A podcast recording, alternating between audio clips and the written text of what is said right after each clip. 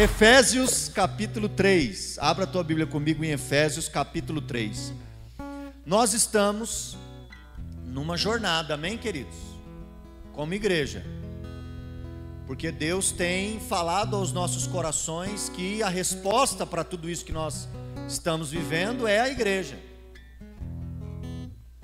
Ah,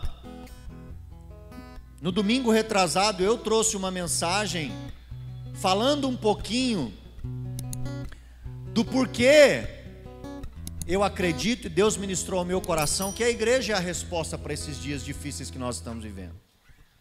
Então eu trouxe toda uma introdução da mensagem para falar o porquê disso.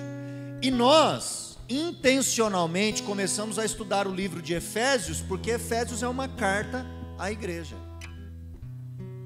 E Efésios, irmãos, vai falar de muitas coisas com relação à vida da comunidade, a vida em comunhão do povo de Deus, da igreja do Senhor Jesus Cristo.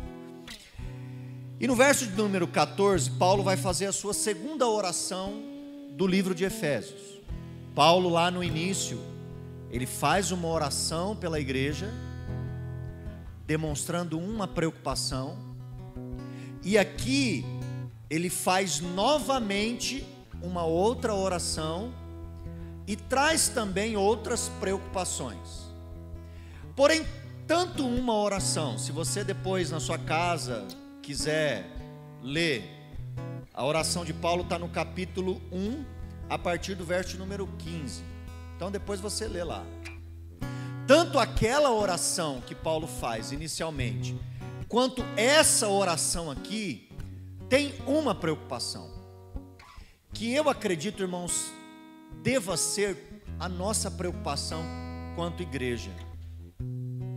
Porque no meio da igreja existem várias pessoas. Na igreja existem pessoas que já são maduras na fé, e maduras não no sentido de tempo de conversão só, mas madura no entendimento da palavra de Deus na compreensão das Escrituras, da vontade de Deus, da obra de Jesus Cristo, pessoas que amadureceram na fé.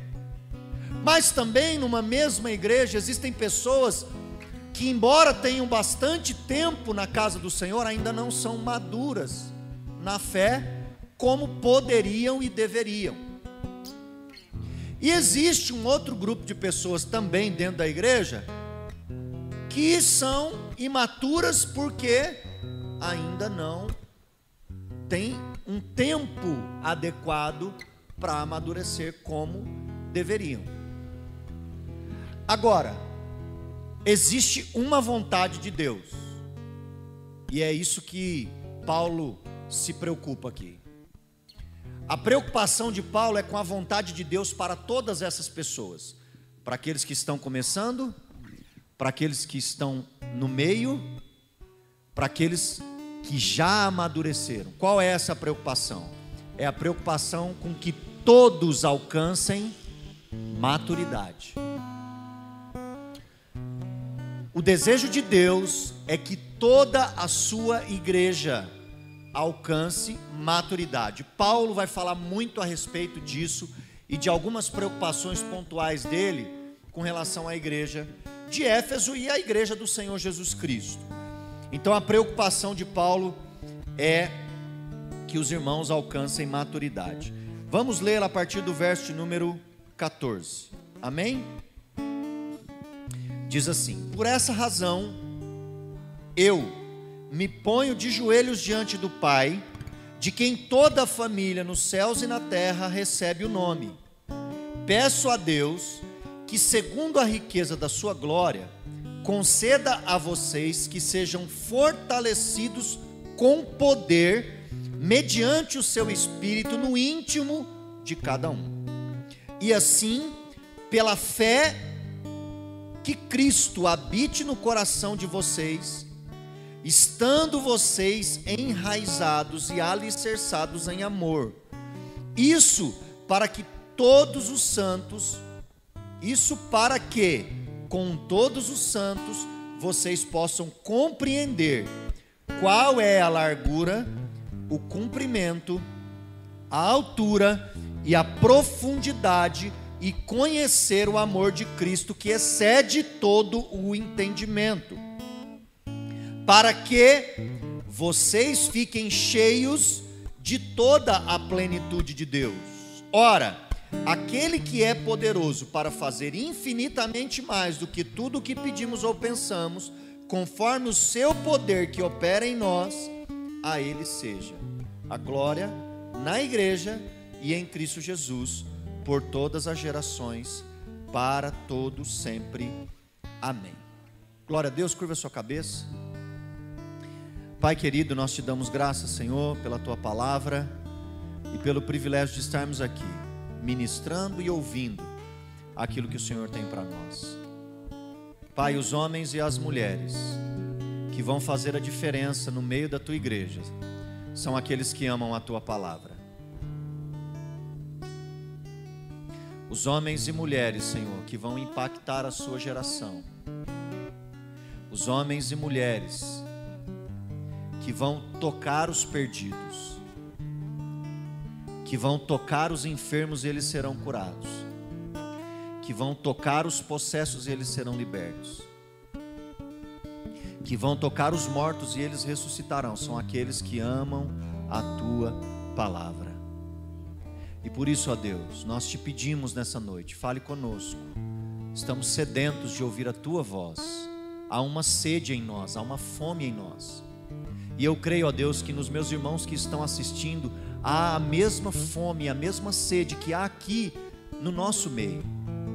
Sacia-nos nessa noite, ó Deus. Sacia-nos é o que eu te peço. Dá-nos de comer nessa noite da tua palavra, da água da vida, para que nós possamos sair daqui abastecidos. Em nome de Jesus. Em nome de Jesus. Lembrei de uma música, hein? Sacia-me, sacia-me,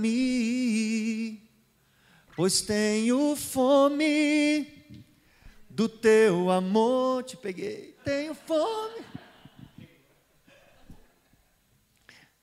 Desculpa aí, Du. É, amém. Glória a Deus. Paulo tinha uma preocupação no seu coração a preocupação de Paulo e as orações de Paulo, elas tinham esse essa direção, esse interesse de orar e interceder, dobrar os seus joelhos para que a igreja pudesse alcançar maturidade no Senhor. E é interessante que Paulo vai dizer aqui o seguinte: por essa razão, ele começa o texto que eu li dizendo, por essa razão, que razão é essa? Para entender essa razão, nós temos que voltar um versículo para trás, que é o 13. Vai dizer assim: portanto, irmãos, eu peço que não desanimem por causa das minhas tribulações em favor de vocês. Por isso, é, pois isso é motivo de honra para vocês. Então, qual que é o motivo da oração de Paulo? Para que o povo não desanime vendo a situação em que ele se encontrava. Porque às vezes o que, que acontece muito no nosso meio, irmãos, isso é, uma, é um negócio interessante. Eu já estou há 10 anos né, no ministério, na igreja mais de 15, mas no ministério nós completamos 10 anos esse ano. 11 anos, perdão. 11 anos, 10 anos foi ano passado. 11 anos. 12 anos de igreja, 11 anos que nós estamos aqui. E nesses 11 anos de ministério e nesses mais de 15 de igreja, eu tenho percebido uma coisa. Como o povo ele tem a capacidade de se amoldar àquilo que mais encontra num ambiente. Vou dar um exemplo para você entender o que eu estou falando. Esses dias, um amigo pastor me ligou e ele perguntou para mim: Varão, como é que está aí na tua igreja? Como é que o pessoal está assimilando a volta dos cultos presenciais? Eles estão desanimados ou animados? E eu, olhando o nosso ambiente aqui, a nossa realidade, eu disse: olha, nós, graças a Deus, estamos ansiosos, né? Muita gente eu vi colocar aí até no negócio, eu quero minha igreja aberta, né? Tinha agora tinha um, uma capa de Facebook. Nós estamos ansiosos por estarmos aqui juntos novamente, é ou não é? Então, quando nós voltamos os cultos, nós completamos todos os lugares aqui. E se nós tivéssemos mais lugares ainda, se nós estivéssemos já do outro lado lá, eu tenho certeza que mais pessoas voltariam. Porque é nosso desejo estarmos aqui, estarmos juntos. Isso, isso é um movimento, um ambiente que nós estamos criando e que tem contagiado a maioria da igreja. Nunca vai contagiar 100%. Sempre vai ter os que vão estar, tá, são do contra. Quando está todo mundo voando, ele está ele tá pousando. Quando está todo mundo pousando, ele está decolando. Sempre vai haver os do contra. Mas no geral, no geral, é assim que acontece. E aí ele disse que lá ele estava meio preocupado, que as pessoas não estavam voltando, mesmo com capacidade, o pessoal não estava preenchendo e tal. E aí Paulo, ele vai dizer exatamente isso, olha, não fiquem desanimados por estar vendo aquilo que eu estou passando. Porque se vocês não se fortalecerem e olharem para as tribulações que eu estou enfrentando e que eu estou passando, vocês também vão sucumbir. Irmãos, se tem uma coisa que tem a capacidade de desanimar a crente é a tribulação. E é interessante que, assim, numa minoria, a tribulação tem o poder de dar um up. Numa minoria. Quando o cara está passando pelo vale da sombra da morte, ele ouve Deus, ele vê anjo, ele faz o, o caramba quá. E ele renasce ali da cinza, encontra fé no meio do deserto. Mas isso não é o que acontece com a maioria. Você só olha o povo de Israel e você vai ver. Quando o povo foi no exército, qual que era o percentual? Dos que orava e buscava a Deus e o percentual dos que reclamavam. Essa conta é, hoje ela é a mesma coisa. Então Paulo ele está preocupado porque assim, cara, se vocês olharem para as minhas tribulações, para as minhas perseguições, para as cadeias, vocês vão desanimar. Então, irmãos, às vezes a gente é, olha as coisas ao nosso redor e vê as coisas ao nosso redor como elas estão, e às vezes isso pode ter a capacidade de nos entristecer, de nos desanimar. Eu falei para vocês há um tempo atrás, eu falei assim, se eu ficar assistindo televisão, irmãos, em determinados canais, não é só um não, tá? É alguns. Eu, eu não saio para viver. Eu vou cancelar minha vida e morro dentro de casa. Então, aí é onde está a chave. Se nós olharmos as circunstâncias, talvez elas nos digam que não. E aí, Paulo, com essa preocupação dos irmãos alcançarem maturidade, e uma das maneiras de você alcançar maturidade é saber enfrentar tribulações, é saber passar pelas tribulações sem que elas tenham o poder de te tirar da presença, de te tirar dos caminhos do Senhor, de te tirar da comunhão dos santos. Paulo está preocupado ele diz o seguinte: olha, eu peço que Deus, segundo as suas riquezas e glória, conceda a vocês que sejam fortalecidos com poder. Poder que vem da onde? Poder que vem do Espírito Santo, aonde? Na intimidade de cada um. O que é que pode te sustentar nos momentos de tribulação? O poder do Espírito Santo na sua intimidade. Não é o poder do Espírito Santo na vida da igreja.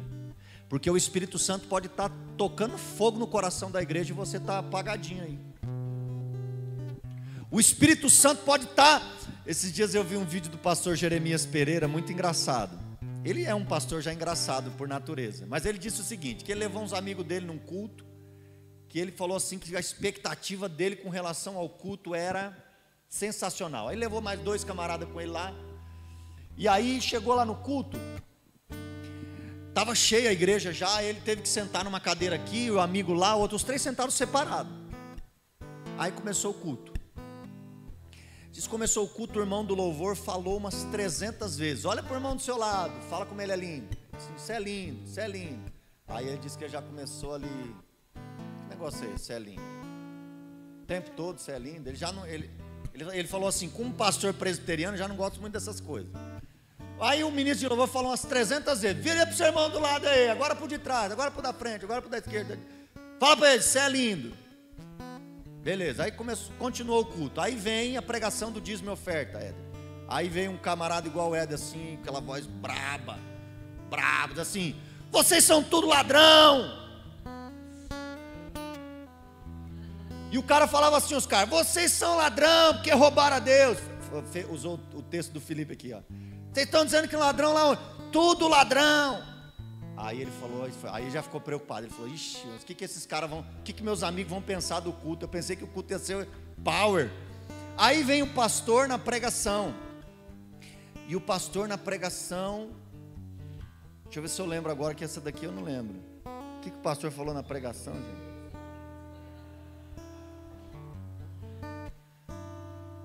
Espera aí. Bom, enfim. Enfim, não dá para editar, vai ter que sair assim mesmo. Mas o pastor pregou uma outra coisa lá. Aí acabou o culto. Acabou o culto, os três se reuniram. Ele frustrado, né? Porque ele pensou que o culto ia ser power. Aí chega, encontra com os amigos, dois chorando, chorando, chorando. Jeremias, que culto, Jeremias, amor de Deus, Jeremias. Culto maravilhoso, Jeremias. Ah, é, irmão? Falou assim: é, Jeremias, você não viu? Aquele ministro de louvor falando: você é lindo, você é lindo. Eu estava uma crise interior dentro de mim, Jeremias. Comigo mesmo, uma coisa comigo assim. Quando eu olhei um irmão do lado falando: você é lindo, eu olhei do lado falando: para Deus eu sou lindo. Isso, aquilo me deu uma, uma coragem, me deu um renovo, renovou meu, meu espírito. Aí o outro falou assim: Ô Jeremias, quando o pregador do dízimo começou a dizer ladrão, ladrão, ladrão, era eu, eu era ladrão. Fazia cinco meses que eu não entregava o meu dízimo, e Deus falou comigo hoje que eu sou ladrão e eu vou voltar a dar meu dízimo. Aí ele disse que disfarçou, deu uma saída, ele falou assim: Senhor, o Senhor passou aqui e eu perdi a tua presença. O Senhor visitou a tua igreja e não me visitou. Então, Pai, nunca mais deixa de me visitar quando for num culto. Não importa quem prega, quem canta, eu quero ser visitado. Porque às vezes nós estamos num ambiente aqui e o mover que Deus faz no coração de muitos não fez no seu coração, porque às vezes você chegou de um jeito naquele ambiente. Então, isso tem o poder, irmãos, de fazer com que a gente desanime. Então, Paulo está dizendo o seguinte: sejam fortalecidos no poder do Espírito Santo no íntimo de cada um. Isso é, isso é precioso. Porque o poder do Espírito Santo, antes de habitar na comunhão dos santos, ele habita no íntimo de cada um de nós.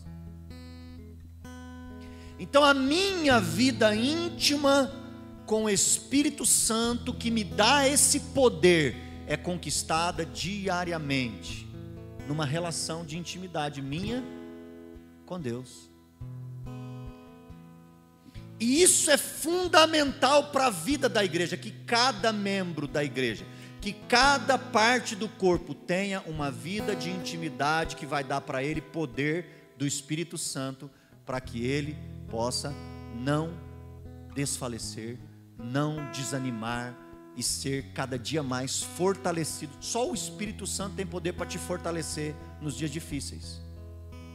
Você pode ouvir um, você pode ler um livro de autoajuda, você pode ouvir uma pregação bonita que vai falar o seu coração, você pode ouvir um aconselhamento pastoral, mas nada como o Espírito Santo e o poder dele.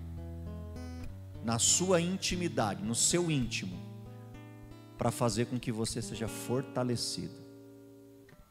Paulo sabia dessa importância, irmãos, da igreja ser forte por meio de uma vida íntima com o Espírito Santo. Sabe por quê? Porque essa vida de intimidade com o Espírito Santo vai trazer algumas coisas para nós. Qual é o resultado, a consequência de uma vida íntima de poder no Espírito Santo? Ele continua dizendo o seguinte: E assim, pela fé, que Cristo habite no coração de vocês, estando vocês enraizados e alicerçados em quando nós não estamos com uma vida de intimidade e poder com o Espírito Santo, nós não conseguimos ter uma vida enraizada e alicerçada no amor. Nós vamos ter uma vida enraizada e alicerçada na inveja, alicerçada em inveja e, e, e, na competição, no reconhecimento. E todas essas coisas minam o relacionamento da igreja. Todas essas competição, inveja, ciúme, porfia, tudo isso são coisas que atrapalham a comunhão do corpo. Quando você tem uma vida de intimidade com o Espírito Santo, que te dá poder e te fortalece, você e a sua vida estarão alicerçados e fundamentados em amor. E aí, queridos, uma vida alicerçada e fundamentada no amor, vai produzir em nós uma capacidade de nos relacionarmos com os outros de uma maneira que. Deixa eu ver como eu vou colocar isso aqui, para que vocês entendam. Além, não, não é uma relação carnal é uma relação que vai além. Eu me relaciono com os meus irmãos, eu me relaciono com os meus familiares, não mais com uma relação carnal, mas é uma relação agora que vai além, é espiritual.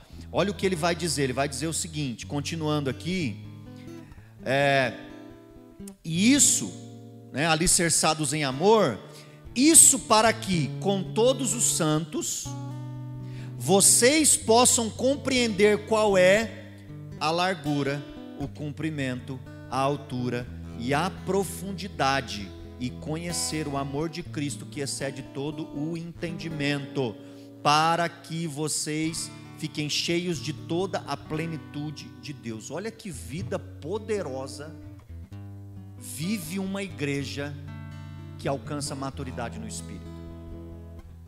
Porque, irmãos, as relações, elas estão fundamentadas no amor. E quando a relação está fundamentada no amor, eu consigo compreender a largura. Porque às vezes, irmãos, o amor de Cristo precisa ser largo nas nossas vidas para alguns. É a longanimidade. Às vezes a gente tem que amar longe, amar até muito, ó, amar demais. Às vezes o negócio tem que ser muito profundo nas nossas relações. Não dá para ficar nessa relaçãozinha superficial. Deus te abençoe, a paz do Senhor Jesus, a paz, a paz. Vai com Deus, boa semana, bom domingo. Deus te abençoe, tua família, tua casa, profetizando sobre a tua vida e não entrar numa relação que vai no profundo do oculto para que a gente possa ser tratado por ela. E aí a gente a gente consegue compreender a largura, que Deus nos ama de uma forma tão poderosa que quem somos nós para não amar ou para rejeitar ou para fazer qualquer coisa com relação ao outro? Percebe que a nossa relação não é mais uma relação de carne, mas é uma relação de quem agora? Pelo poder do Espírito Santo numa vida íntima, compreendeu que está alicerçado e fundamentado no amor e fundamentado e alicerçado nesse amor consegue compreender largura, profundidade, é, comprimento e altura do amor de Cristo Jesus. E isso, irmãos, excede o entendimento. Que é o, o amor, tudo isso excede o entendimento humano. Isso nós não vamos compreender na carne. Isso não é uma coisa que se compreende na carne.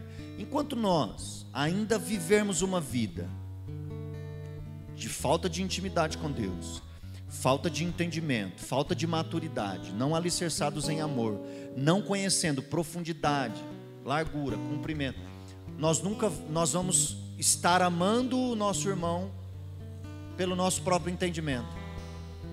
Nós vamos estar fazendo as coisas uns para os outros pelo nosso próprio entendimento. Mas esse tipo de relação daqueles que são amadurecidos no espírito, que é o que Paulo, irmãos, é o que Deus deseja de cada um de nós.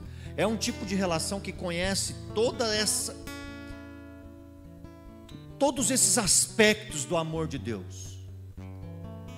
Porque isso não consegue discernir o homem carnal, só o homem espiritual consegue amar, só o homem espiritual consegue entender a profundidade, a largura, a altura, o cumprimento do amor um para com o outro, do amor de Jesus Cristo para conosco. Só assim, por meio dessa relação sobrenatural com Deus, é que nós vamos conseguir discernir e passamos então a ter uma relação que ultrapassa a carnalidade suplanta a carnalidade. Agora nós nos relacionamos uns com os outros de forma espiritual. Olha que coisa linda. É ou não é? A ninguém conheceis segundo a carne, mas agora segundo o espírito. Hã? Isso é maravilhoso, irmãos. Isso é maravilhoso. Sabe o que acontece quando isso. Ó, vamos fechar agora aqui o. Vamos dar o, a espadada final aqui. Sabe o que acontece quando nós entendemos como igreja tudo isso? Quando essa vida alcança a igreja, quando essa vida alcança a minha, a sua casa, sabe o que acontece, irmãos? Olha só. Fazendo assim, nós, como igreja, glorificamos o Pai, assim como Cristo o glorificou.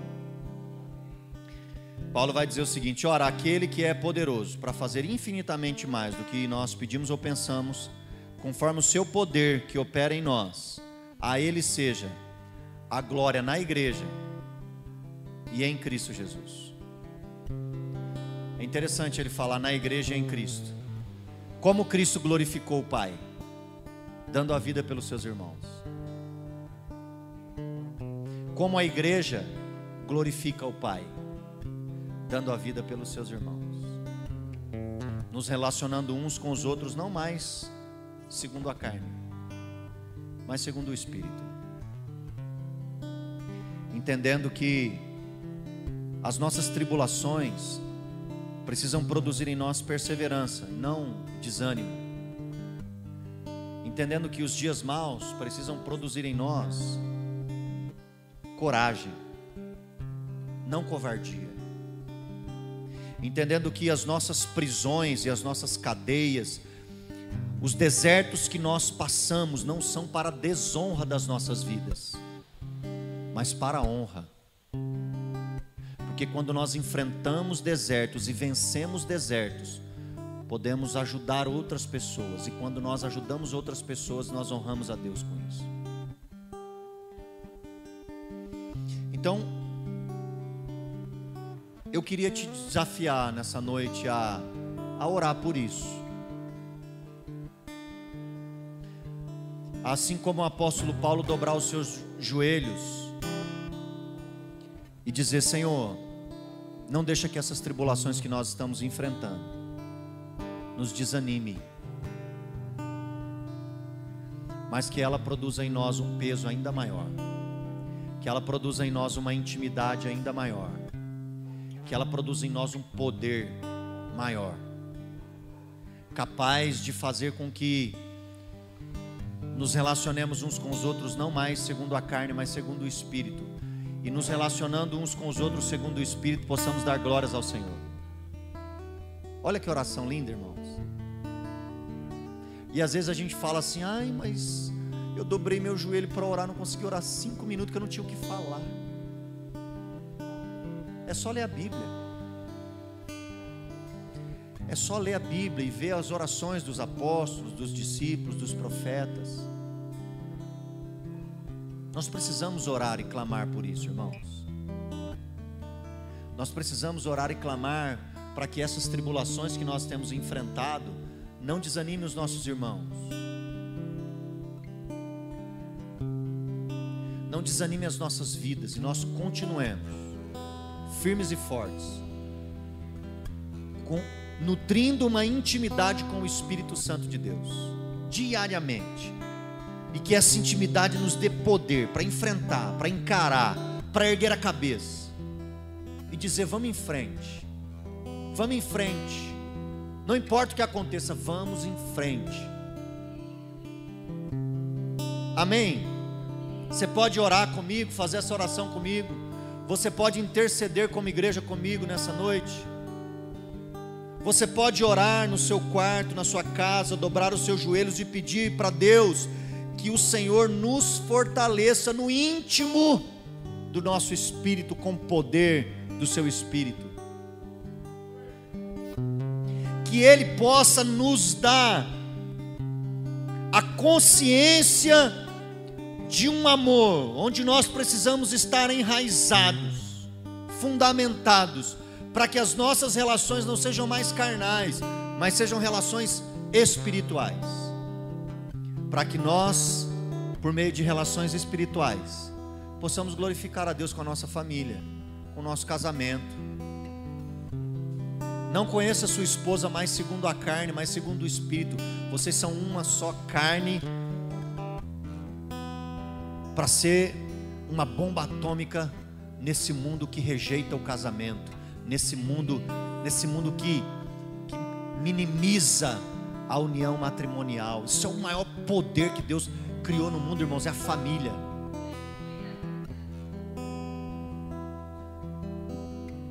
Ame a sua família de todo o seu coração. Seja você e a sua casa um instrumento de bênção nesse mundo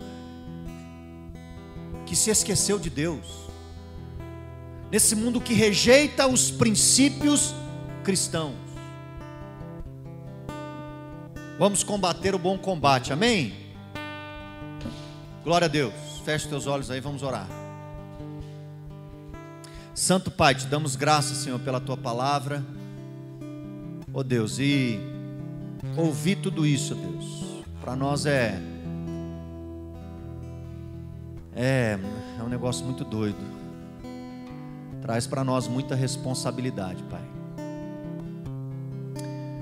Ajuda-nos a ter uma vida de intimidade com o Senhor.